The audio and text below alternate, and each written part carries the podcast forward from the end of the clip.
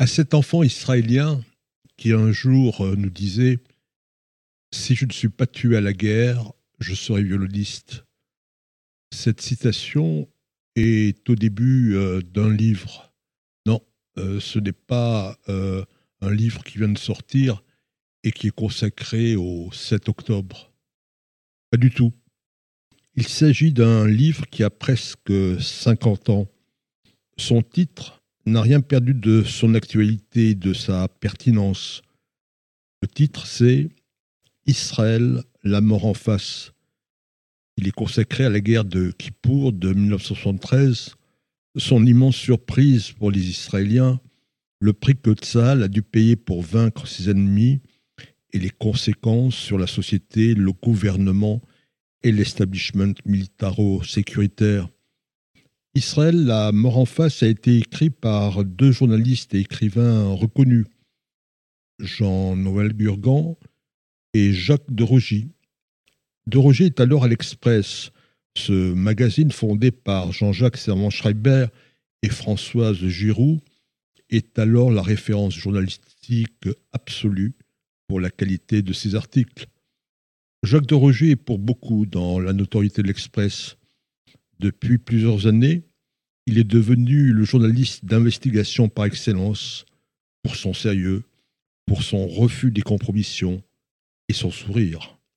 Jacques de Roger a 49 ans quand sort Israël, la mort en face, en 1975. Il est né en effet le 24 juillet 1925. Son véritable nom, c'est Jacques Julien Weizmann. Il est juif et il a des racines triples, alsaciennes, judéo-contadines et ukrainiennes. Jacques fait son lycée à Henri IV, puis à Janson de Sailly. Mais la guerre éclate et les Juifs sont menacés de rafles et de déportation. Jacques est au cinéma avec son père quand on vient les chercher. Eux, ils ne trouvent que le grand-père il ne reviendra jamais. Il faut fuir. Ce sera l'Ardèche. Là-bas, Jacques Weizmann devient Jacques de Rogy. Il s'engage dans la résistance. Il combat dans l'armée secrète des FFI, les forces françaises de l'intérieur. Il revient à la vie normale en septembre 1944. Il n'a pas encore 20 ans. De retour à Paris, Jacques de Rogy entre au journal Franc-Tireur. C'est un journal de la résistance qui a commencé à paraître clandestinement en 1941 et qui très tôt a révélé et dénoncé le sort réservé aux juifs. De Rogy emprunte des tampons, des cartes de presse du journal pour des passeurs de la Haganah. Il s'agit de convoyer des rescapés de la Shoah jusqu'à des lieux d'embarquement clandestins pour la Palestine, qui est alors sous mandat britannique. De va toucher de près la réalité de ces miraculés qui rêvent de la terre promise que les Anglais leur interdisent. Il couvre pour son journal l'Odyssée de l'Exodus en 1947. L'Exodus, c'est ce bateau qui essaie de forcer le blocus britannique avec 4500 survivants à son bord. Jacques de Rogy écrira plus tard l'histoire de l'Exodus. Il écrira par la suite plusieurs livres consacrés à Israël. Après Franc-Tireur, de passe à Libération. C'est alors un journal dirigé par Emmanuel Dastier de la Vigerie. Il a été le premier chef de la résistance intérieure à se rallier au général de Gaulle. De mène une enquête fouillée. Elle est consacrée à la question de l'avortement qui est alors interdit. Sur ce sujet, il publie aussi en 1956 un livre qui est très en avance sur son temps, Des enfants malgré nous. Il faudra en effet attendre Simone Veil en 1975 pour que l'IVG soit légalisée. En 1959, François Giroud appelle Jacques de Roger à l'Express. Il va y rester jusqu'en 1987, année où il rejoindra son ami de toujours, Jean-François Kahn, à l'événement du jeudi. De Roger va devenir à l'Express celui qui sort des dossiers que personne ne sait soulever. La liste est longue.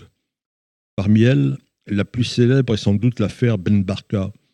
En 1965, avec Jean-François Kahn, Jacques de Rogy dévoile le nom du commanditaire de l'enlèvement de l'opposant au roi du Maroc en plein Paris et de son assassinat.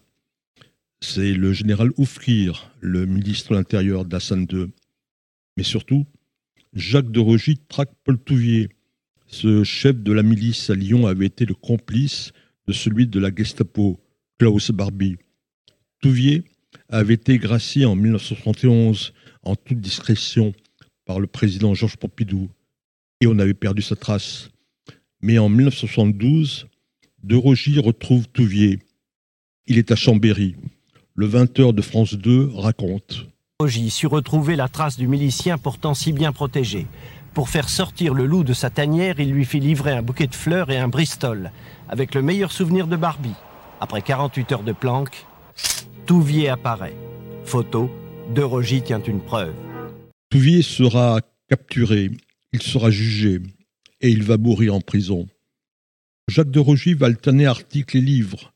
Il en publie une trentaine, soit seul, soit en collaboration. Après la guerre des Six Jours, Jacques de Rogy rejoint Clara et Marie Calter. Ils ont fondé le Comité international de la gauche pour la paix.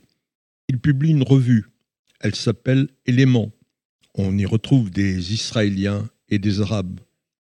Le 30 octobre 1997, Jacques de Rogy s'éteint. Il a 72 ans toute la profession pleure cette grande plume qui a inventé le journalisme d'investigation à la française.